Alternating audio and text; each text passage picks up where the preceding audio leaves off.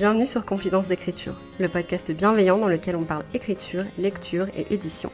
Je suis Morgane Luc, autrice de l'imaginaire et éditrice freelance, et dans ce podcast, je te partage mes coulisses d'écriture et de publication, mes meilleures lectures, mais aussi mes conseils de professionnels de l'édition et plein d'autres choses encore. Retrouve-moi chaque semaine autour d'une tasse de thé pour discuter d'un nouveau sujet. Bonne écoute Hello et bienvenue sur ce nouvel épisode du podcast. J'espère que vous allez bien et j'espère que vos projets se portent bien. De mon côté, tout va bien. Je suis en pleine écriture du premier jet de The Witch Project et ça se passe très très bien. Je me fais vraiment kiffer. Et juste avant d'enregistrer cet épisode, j'ai réenregistré l'introduction du podcast. Peut-être que vous l'avez entendu ou peut-être que vous la skippez d'habitude et que vous n'avez pas forcément remarqué. Je vous en veux pas, je fais pareil souvent. Mais j'ai changé quelques infos, notamment j'ai enfin changé mon hâte sur Instagram il y a très peu de temps pour que ça reflète mon nom d'autrice qui est aussi mon nom civil, donc Morgane Luc. C'était important pour moi, je pense, en tant qu'autrice auto-éditée et aussi en tant qu'éditrice freelance, que toutes mes activités puissent être un petit peu retrouvées sous mon nom, tout simplement, que ce soit pas éparpillé sous plusieurs pseudos et tout ça, parce que c'est vrai que c'est pas forcément évident. Et comme mon site internet c'est Morgane Luc, que le podcast est passé sous le nom de Morgane Luc aussi récemment, le dernier changement à faire, c'était Instagram. Donc je l'ai fait la semaine dernière. Non, je l'ai fait cette semaine pour moi au moment où j'enregistre, mais c'était la semaine dernière pour vous. Et je me suis dit du coup que c'était le moment de changer l'introduction du podcast. Alors elle n'a pas changé beaucoup parce que j'aime toujours bien la petite musique de fond et le rythme que j'avais créé pour l'introduction. J'ai juste changé les infos principales, à savoir que bah voilà, je m'appelle Morgane Luc, je suis autrice de euh, l'imaginaire et j'ai aussi euh, profité pour changer le script doctor en éditrice freelance, puisque ça va bientôt officiellement devenir euh, le. Enfin, c'est déjà un petit peu le nom sous lequel je présente maintenant mon travail, mais ça va vraiment euh, bientôt devenir très officiel, puisque je vais, j'espère, bientôt lancer mes services et mes prestations aux autoristes. Donc voilà. Je pense que c'est plus facile aussi de se repérer sous éditrice freelance. Les gens savent un petit peu plus ce que ça veut dire. Pour moi, ça aussi englobe mieux l'entièreté des services que je vais proposer. Donc voilà, c'était la petite la petite aparté, la petite update, la petite nouveauté sur le podcast. Aujourd'hui, comme vous l'avez sûrement vu dans le titre de l'épisode, on va parler de romantiser l'écriture. Romantiser, c'est tout simplement le fait de rendre un petit peu romantique, rendre un petit peu charmant le fait d'écrire. Pour vous donner un exemple que je trouve assez parlant, je pense souvent au film de Miyazaki, donc le réalisateur, un des réalisateurs des studios Ghibli, les siens particulièrement, je vais pas dire les films Ghibli parce que je trouve que Miyazaki a vraiment cette patte très particulière là-dessus, mais qui vise un petit peu à rendre le quotidien très beau et très romantique, très, très agréable. Voilà, profiter un petit peu des toutes petites choses du quotidien et je pense que pour l'écriture, c'est important des fois de faire pareil. Quand on a des petites baisses de morale, quand juste on a l'impression que c'est en train de devenir une routine, mais une routine qui nous stimule pas, dans laquelle peut-être on se sent un peu embourbé, on se dit j'ai besoin d'un petit coup de frais, j'ai besoin de quelque chose d'un peu sympa. Ou juste des fois aussi quand on galère avec euh, une partie de l'écriture, de se dire bon là j'ai besoin d'un petit coup de fouet, j'ai besoin de voir les choses différemment. J'ai envie de me sentir comme, un, comme une héroïne, comme un héros des films de Miyazaki. À ce moment-là, on va chercher peut-être à romantiser un petit peu l'écriture, à rendre le truc un peu fun pour nous, pas forcément pour les autres, le danger de la romantisation, ça peut être ça aussi, du coup, c'est d'essayer de rendre les choses plus jolies pour les autres. Mais là, le but, c'est vraiment de se centrer sur soi. J'ai l'impression que je vous le dis souvent, parce que en vrai, je suis beaucoup dans l'introspection et dans le fait de faire des choses pour moi. Mais là, à nouveau, il s'agit vraiment de rendre les choses fun et cosy et un peu romantiques pour nous parce que ça nous fait du bien. Je fais un rapide disclaimer dans cet épisode pour vous dire de prendre soin de vous et de votre santé mentale et que si vous avez l'impression que vraiment en ce moment ça, ça ne va pas, romantiser votre vie, ça va pas forcément vous aider. Ce dont vous avez besoin, c'est de temps et c'est potentiellement aussi d'être suivi par un ou une spécialiste. Ici, ces conseils, ça s'applique surtout pour le côté un peu fun, un peu léger, de profiter vraiment du moment présent et de faire quelque chose de spécial pour nous-mêmes. Mais c'est pas une solution pour tout guérir et c'est pas non plus une opportunité de se voiler la face sur le fait que ça ne va pas pour nous en ce moment. Il n'y a pas de mal, à ne pas aller bien.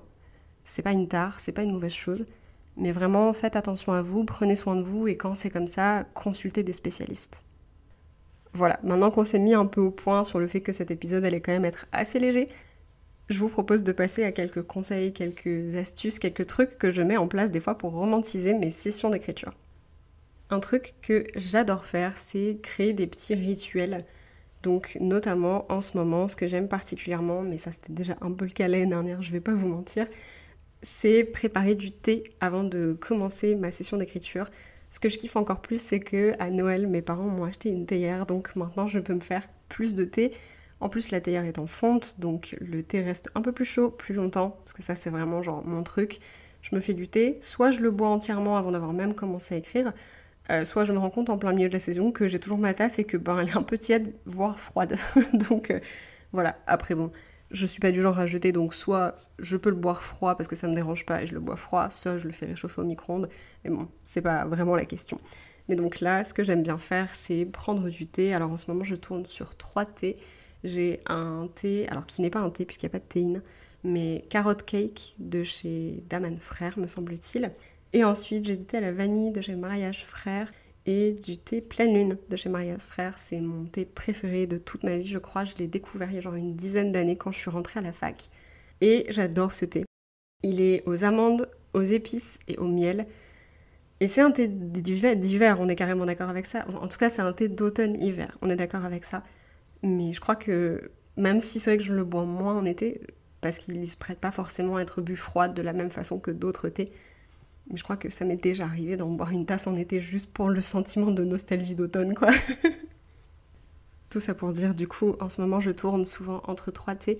Donc, je prépare toujours une petite théière avant de commencer à écrire avec une jolie tasse. Voilà. Un truc un peu sympa, en fait, tout simplement. Je mets ça en place. Et puis, j'allume une bougie. En ce moment, pareil, je tourne sur deux bougies qui sont honnêtement mes préférées, qui sont des senteurs qui se portent particulièrement bien, selon moi, à l'automne et à l'hiver.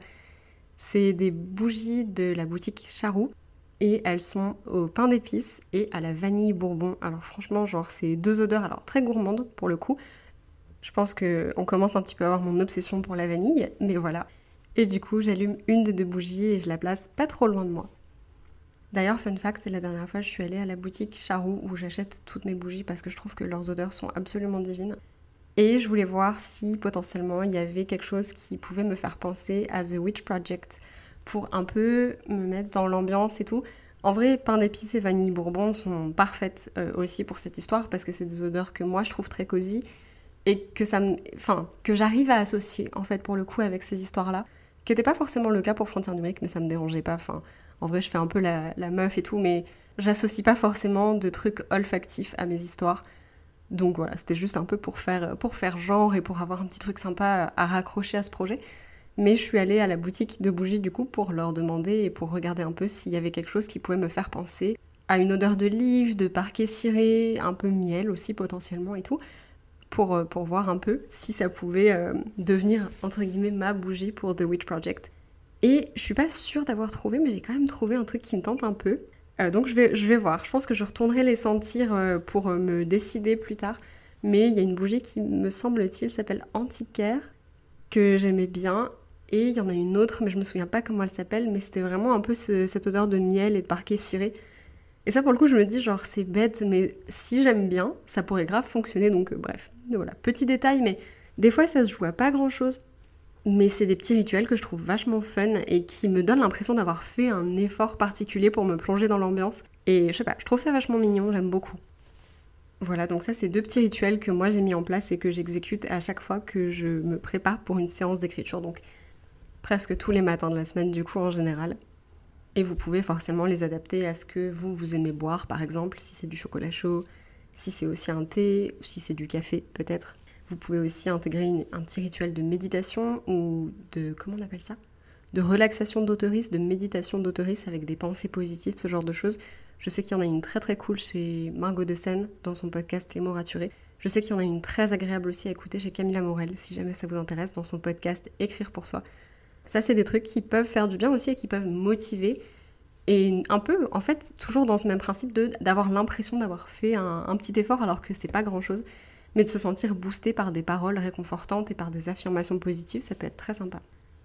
Un deuxième truc que je recommande pour romantiser un petit peu l'écriture et ces sessions d'écriture, c'est l'idée d'avoir un setup un peu cosy, un coin d'écriture.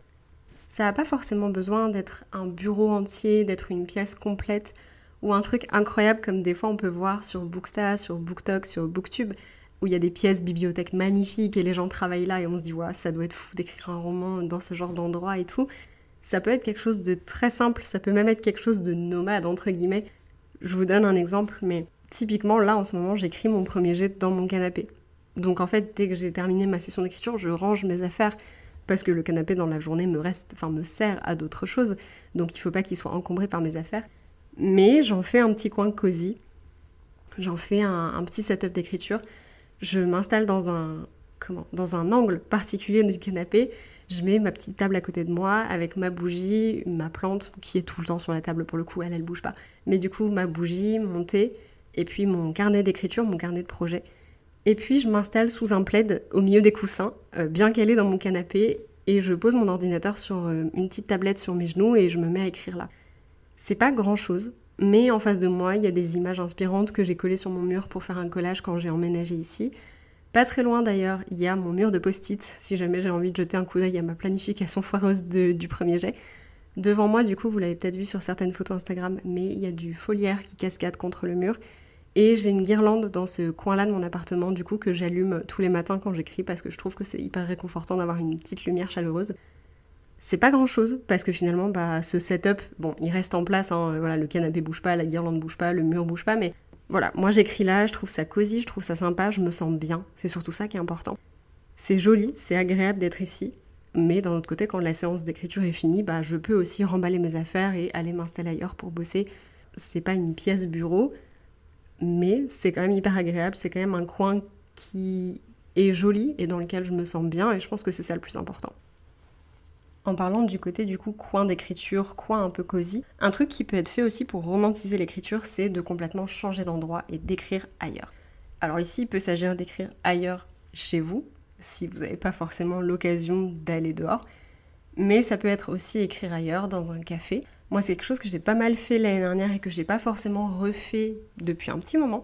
Je pense que la dernière fois que j'ai été écrire dans un café, c'était pendant ma première réécriture de Frontières numériques, donc entre février 2022 et juillet 2022. Peut-être après ça, je suis pas sûre de l'avoir beaucoup refait. Mais j'ai souvenir que c'était une expérience qui m'avait énormément plu. Alors j'y avais été seule plusieurs fois et accompagnée d'autres fois en fonction un petit peu de qui était dispo à ce moment-là et tout.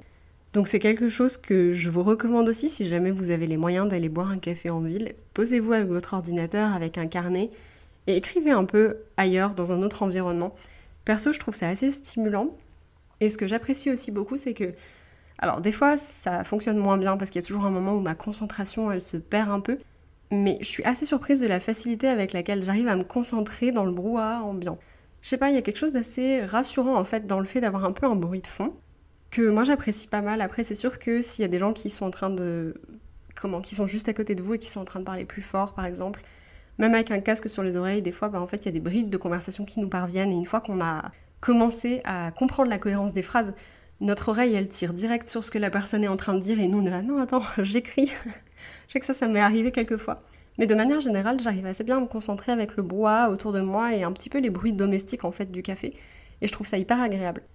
Et le point bonus à ce moment-là, forcément, c'est de commander une boisson qu'on n'aurait pas forcément préparée chez soi, ou même si ça nous fait envie de prendre un truc à grignoter avec. Je sais que pour mon anniversaire, j'avais été écrire, alors c'était il y a six mois littéralement, plus c'était il y a neuf mois, mais j'avais été écrire dans un café, lire et écrire dans un café, et j'avais pris une gaufre.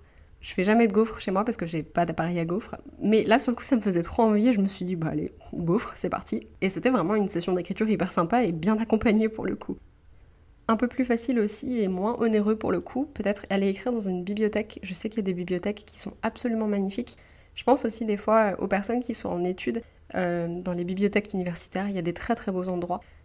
En général, c'est gratuit l'accès à la bibliothèque. Vous avez le droit d'aller vous poser, d'aller écrire et tout ça sans trop de problèmes. Donc, s'il y a un endroit qui vous fait un peu de l'œil, qui est joli, qui vous permet de sortir de chez vous et de vous immerger dans une autre ambiance et de vous sentir un peu comme le personnage principal d'un film, à ce moment-là, foncez, c'est super cool.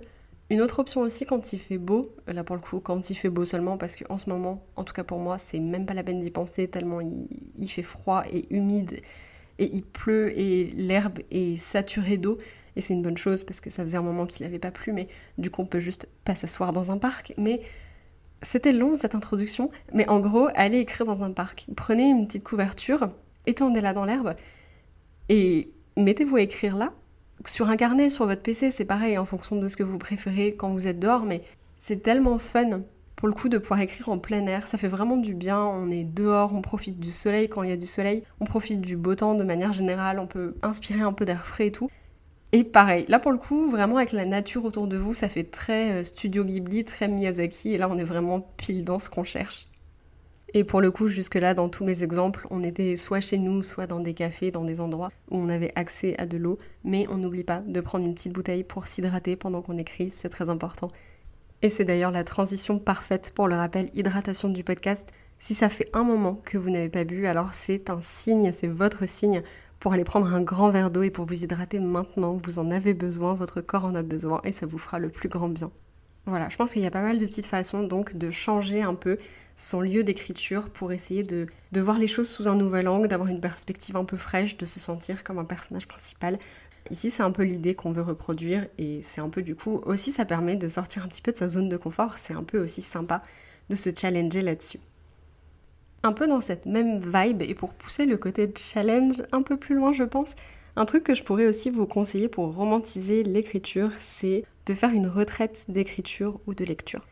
J'en ai encore jamais parlé sur le podcast, mais j'ai déjà fait une retraite d'écriture avec des copains et j'ai aussi fait récemment une retraite d'écriture toute seule. C'était deux expériences très très différente, on va pas se mentir. J'ai adoré faire la retraite d'écriture avec des copains. C'était en septembre 2022, juste avant la rentrée scolaire, qui était vraiment la pire idée que j'ai jamais eue parce que du coup les gens qui sont venus avec moi pour la plupart n'étaient pas euh, n'étaient plus scolarisés en fait tout simplement euh, étaient des gens qui avaient un travail. Mais dans le tas, dans les personnes que j'avais invitées et que j'aurais voulu voir avec moi, il y avait quand même pas mal de gens qui malheureusement bah, reprenaient les cours et qui étaient juste pas disponibles très mauvais timing de ma part. Autant vous dire que depuis que je ne suis plus en études, ça va faire trois ans, j'ai pas du tout la tête dans les vacances scolaires et dans les reprises et les rentrées et tout, donc j'ai complètement foiré mon organisation. Mais j'espère pouvoir remettre ça bientôt avec des copains et avec potentiellement des gens qui sont en possibilité de prendre des congés à ce moment-là parce que c'est quand même mieux, voilà, quand tout le monde peut venir et qu'il n'y a pas trop de frustration derrière tout ça. Mais c'était, ça avait été une expérience absolument incroyable. J'avais adoré passer du temps euh, avec mes potes. C'était la première fois qu'on se rencontrait euh, dans la vraie vie pour euh, deux des personnes qui étaient avec moi. Et la troisième était un de mes meilleurs amis, donc euh, on s'était déjà vu beaucoup de fois pour le coup. Mais c'était vraiment un moment exceptionnel. On a beaucoup écrit, on a beaucoup rigolé, on a beaucoup discuté. C'était génial d'apprendre à faire la connaissance de tout le monde. Et c'était aussi super fun de voir que malgré nos rythmes d'écriture très différents, on a quand même beaucoup avancé pendant ce, ce week-end. On a quand même beaucoup profité. On a lu quand on n'avait pas envie d'écrire. C'était vraiment trop cool. Et on a beaucoup mangé aussi, c'était trop bon. et en février, j'ai décidé aussi de faire une petite retraite d'écriture toute seule cette fois-ci pour déconnecter après la sortie de Frontières numériques parce que vraiment j'en avais plein la tête, plein le cœur. C'était incroyable, vraiment genre euh, le mois, le mois de février, début février, la sortie a été incroyable. Mais après janvier, l'envoi des précommandes, février, la sortie du livre, je me sentais épuisée vraiment et ça faisait un moment que j'avais pas pris de vacances vraiment sans penser à rien et en déconnectant complètement du travail. Et je commençais à me sentir un peu étouffée dans mon appartement dans le sens où bah voilà, c'est mon lieu de vie, c'est mon lieu de repos, c'est mon lieu de travail aussi. Donc bah tous les jours, j'allais checker mes mails en me disant ouais, juste au cas où à la limite, je m'avance pour une commande, je m'avance pour un truc et tout. Et au final, j'étais tout le temps, même sur les week-ends, même sur les moments où j'étais censée être en repos, J'étais tout le temps en train de regarder mon stock, j'étais en train de surveiller mes mails et je me suis dit, ok, là il va vraiment falloir que je prenne quelques jours pour déconnecter et pour remettre un peu les choses à plat et à zéro et me dire, euh, c'est bon quoi, on souffle, on a pas ça en tête pendant quelques jours, ça va nous faire du bien. Donc j'ai loué un petit Airbnb que je trouvais plutôt mignon, c'était un chalet au bord de au bord de l'eau. Euh, à Orléans du coup, je n'étais jamais allée à Orléans en plus donc c'était vraiment très sympa de découvrir la ville. Et donc j'ai loué un petit chalet au bord de l'eau en me disant que j'allais me poser là trois jours et j'allais juste écrire et lire et me reposer et dormir. Parce que clairement j'en avais grandement besoin. Et donc c'est ce que j'ai fait. Ça a été une expérience très enrichissante et c'est là où je vous disais si jamais voilà, ne poussez pas non plus le challenge trop loin parce que euh, je me suis rendu compte que bon, je, suis très autonome, je vis seule, je fais beaucoup de choses seule, ça ne me, me dérange pas d'aller dans un café seul, d'aller au restaurant seul, d'aller au cinéma seul j'apprécie ma solitude pour le coup, je suis une personne introvertie donc je me recharge aussi énormément sur mon temps toute seule. C'est quelque chose dont j'ai énormément besoin. En revanche, je me suis rendu compte le, dernier jour, entre guillemets, Donc je suis partie le lundi, mardi, mercredi et j'avais mon train du retour le jeudi matin. Et le mercredi vers 16h, je pense à peu près, énorme crise d'anxiété, vraiment, genre euh, l'impression soudaine que le monde s'écroulait sur moi et que, bah, en fait, j'étais seule, hors de chez moi, hors de mes repères habituels. Et là, vraiment, je me suis dit, mais qu'est-ce que je fais là en fait? Je n'aurais jamais dû venir, alors que les trois autres jours, c'était très très bien passé. Hein. Mais juste, c'est devenu trop d'un coup. Euh, et j'avais pas envie d'être toute seule, et j'avais surtout pas envie d'être toute seule dans cet endroit qui m'était complètement inconnu et où j'avais pas mes repères habituels en fait. Donc voilà, si c'est votre cas aussi, et si vous êtes une personne qui a tendance à faire euh, de l'anxiété ou juste à avoir besoin de repères et tout ça, vous mettez pas non plus trop de challenge pour dire de romantiser, de romantiser le, le truc et tout. Genre, Écoutez-vous aussi, et je pense que si je le refais, si je retente cette expérience, ce sera plus proche de chez moi ou alors tout simplement avec des copaines pour éviter justement ce coup de mou énorme et cette euh, pression d'anxiété qui m'est tombée dessus d'un coup. Je, je, peux pas ne pas mentionner ça parce que c'est un vrai truc qui m'est arrivé. Je pensais vraiment arriver à déconnecter et profiter de cet endroit et tout ça sans avoir affaire à ce genre de petits trucs. J'ai clairement visé un peu trop grand, un peu trop vite par rapport en fait à toute l'anxiété qui m'avait habité euh, avant de, partir pour ce petit voyage, euh, cette petite retraite d'écriture et de lecture. Romantiser les choses et essayer de déconnecter, ça veut pas dire qu'on arrive à laisser tout derrière nous comme s'il se passait rien dans nos vies. C'est un peu ce que je vous disais tout à l'heure. Si ça va pas, ça va pas. Voilà. On aura beau se faire du thé, on aura beau euh, sortir écrire dans un café, il y a des jours où juste c'est pas un remède miracle parce que c'est pas censé en être un. Donc voilà, prenez soin de vous, faites attention à vous. Mais à part ça, honnêtement, les trois premiers jours de, enfin du coup les deux premiers jours de la retraite d'écriture se sont super bien passés. J'ai adoré découvrir Orléans, c'était vraiment très joli. J'ai adoré aussi pouvoir me poser dans le chalet et juste lire et écrire sans penser à rien d'autre. Pour le coup, je suis très contente parce que je n'ai j'ai pas checké mes mails pendant 4 jours et ça m'a fait un bien fou. Je pensais pas qu'un truc aussi innocent que checker ses mails, ça pouvait en fait engendrer autant de, petites anxiétés un peu parasites dans ma tête et tout ça, et finalement ça m'a fait énormément de bien. Donc voilà, pendant que j'y étais, j'ai pas mal lu, du coup, parce que j'ai lu trois livres pendant cette retraite d'écriture, voilà. Je lis vite si jamais vous vous posez la question, ça aide aussi. Mais comme j'avais littéralement pris des vacances aussi pour lire et écrire, ben en fait, j'avais un peu que ça à faire à part me balader. Donc j'ai beaucoup lu, effectivement. Et j'ai pas mal écrit aussi. Alors c'était assez étrange parce que c'est vrai que d'habitude, j'aime bien écrire dans des lieux que je connais, ça me rassure. Et là, j'étais assez étonnée finalement de voir à quel point j'ai quand même réussi à, bien écrire et à me sentir à l'aise, à pas avoir l'impression d'être bloquée par le fait de pas être chez moi. Et surtout quand j'ai eu cette fameuse crise d'anxiété et que ça a commencé à pas trop trop aller et à un peu tourner en rond dans ma tête, j'ai été soulagée et tellement contente d'écrire le soir. Je me suis posée dans le lit, j'ai écrit, je pense, à partir de 21h jusqu'à peut-être 23h ce qui est assez rare le soir pour moi, mais j'étais juste dedans en fait. J'étais avec mes personnages et je me sentais réconfortée, je me sentais comprise, je me sentais avec eux. Et ça m'a permis d'oublier où j'étais pendant un instant et ça m'a fait énormément de bien. Donc euh, voilà, vraiment, merci l'écriture. Donc voilà, un truc un peu fun à tenter pour vous, un peu challengeant peut-être, ça peut être cette histoire de retraite d'écriture, donc soit avec des copains, soit seul, ça dépend vraiment de vous et de ce que vous vous sentez capable de faire. Quand c'est comme ça, ce que je vous conseille, c'est de trouver un coin sympa ou un Airbnb sympa qui soit accessible pour vous, à la fois financièrement, mais aussi au niveau des moyens de transport. Ce que moi j'aurais adoré, et c'est la raison pour laquelle j'ai foncé sur ce chalet quand je l'ai vu, j'aurais vraiment aimé être en pleine nature. Malheureusement, j'ai pas de voiture, donc c'est assez difficile d'aller se perdre en campagne parce que bah, finalement le train et le réseau de train n'est pas si performant que ça euh, dans les campagnes. J'en sais quelque chose puisque je viens de la campagne. Et du coup, ce que j'ai décidé, c'est de faire au mieux, donc de me poser au plus proche possible de la nature, mais dans un endroit qui était quand même facilement accessible en train, donc pour le coup, Orléans, qui est quand même une grande ville à côté de Paris. Essayer de choper un endroit potentiellement dans la nature, un coin joli, un Airbnb qui soit chaleureux, qui vous donne envie, qui vous donne l'impression sur les photos que vous allez y être bien. Parce que bah on a vraiment envie que ce soit un moment tranquille, un moment cosy et que même si on n'est pas chez nous, on est bien là où on est sur un sujet complètement différent. Un truc qui peut vous aider à romantiser l'écriture potentiellement, c'est d'avoir une playlist dédiée à votre roman. Je vais pas forcément m'attarder sur celle-là trop longtemps parce que je pense que déjà elle est assez explicite. Mais aussi parce que je suis pas forcément très bonne pour écrire en musique. Je suis très spécifique sur les chansons. Et je ne peux pas écouter des musiques avec des paroles pendant que j'écris, c'est impossible. J'arrive pas à me concentrer sinon. En revanche, ce que j'ai, c'est que j'ai des playlists d'ambiance. Alors c'est toujours la même parce que ça, c'est un peu comme euh, comme le fait de me faire un thé ou d'avoir une odeur particulière pendant que je suis en train d'écrire. Ça me plonge dans un mood, ça me plonge dans une ambiance et ça m'aide à retrouver plus facilement les personnages et, la couleur du récit, le vibe du récit. Là, vous avez plusieurs choix forcément. Soit vous faites vous-même votre playlist parce que vous savez déjà un petit peu ce que vous voulez mettre dedans, ou alors vous avez déjà une playlist et vous n'avez plus qu'à la lancer en commençant votre session d'écriture. Soit vous faites comme moi, du coup, vous cherchez des playlists d'ambiance musicale, euh, comment on dit, acoustique Bref, sans parole. Sur YouTube, il y a énormément de petites choses, euh, un petit peu d'ambiance avec des bruits de fond. Je sais que moi, je fonctionne énormément au bruit blanc aussi. Et donc en ce moment, j'écoute une playlist de piano qui est assez lente, assez grave. Pas forcément dans le ton, mais plus c'est du piano qui est assez bas. Je sais pas comment expliquer, j'ai pas de vocabulaire musical, je n'aurais pas dû me lancer là-dedans. Mais donc ça, avec un bruit de pluie en fond et des grondements de tonnerre.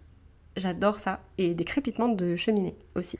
Tout dans la même playlist, vraiment. Quand j'ai écouté pour la première fois, quand je suis tombée pour la première fois sur cette playlist d'ambiance un peu Dark Academia librairie, enfin bibliothèque, je suis tombée amoureuse directement. Elle m'a plongée dans une vision qui correspondait tellement bien à The Witch Project que je me suis dit, cette playlist, je ne, je, il me la faut. Il faut que je la garde sous le coude parce qu'elle va tellement m'aider pour le premier jet, elle va tellement m'aider à me plonger dans l'ambiance.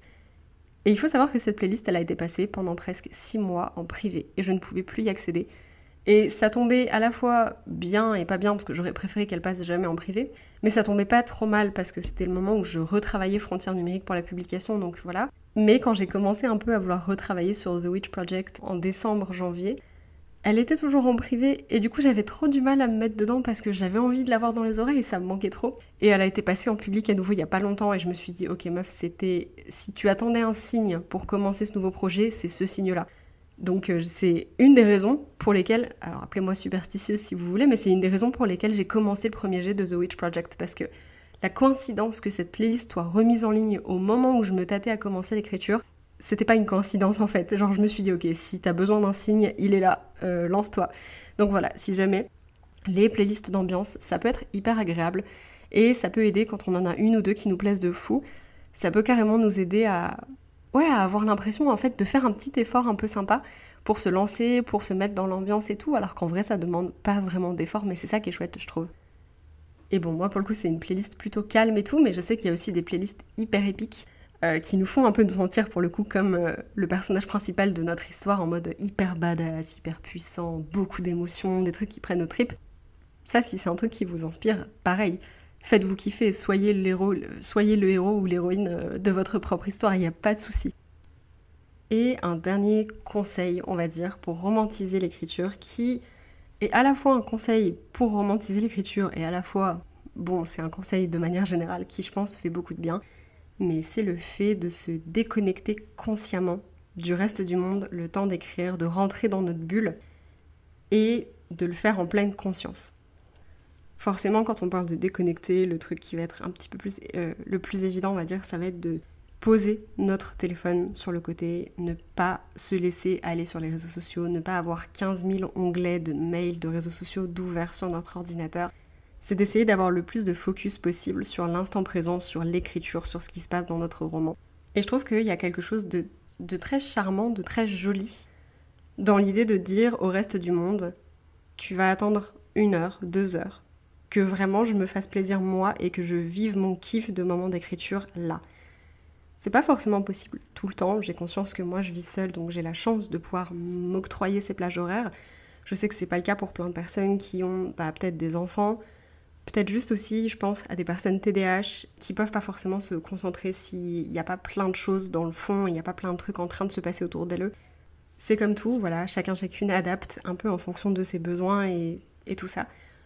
Mais voilà, je pense qu'il y a quelque chose de très joli et de très important dans le fait de consciemment dire ce temps je le prends pour moi. Et donc je pose mon téléphone, je déconnecte un peu du reste du monde, je demande si je peux aux personnes qui m'entourent de ne pas me déranger. Là, c'est moi, juste dans ma bulle de créativité, pour me ressourcer, pour me faire plaisir, pour écrire. C'est mon moment. On en profite pour respirer un grand coup, pour détendre ses épaules, pour détendre sa mâchoire, pour se décrisper, pour souffler, pour se laisser aller et juste pour profiter. Parce que, en fait, le but de romantiser un peu l'écriture aussi, finalement, ça nous amène à ça, je pense, c'est voir à nouveau la beauté dans les choses du quotidien, ressentir à nouveau le plaisir dans les choses du quotidien et s'octroyer le droit de ressentir ce plaisir, de se faire kiffer et juste de profiter du moment pour nous parce qu'on en a besoin. Et ça, je pense que c'est hyper important dans l'écriture parce que même si c'est une passion, particulièrement sur la sphère Bookstagram, on a tendance à se mettre beaucoup la pression, à avoir beaucoup d'objectifs, à avoir énormément d'enjeux en fait au-dessus de nos têtes.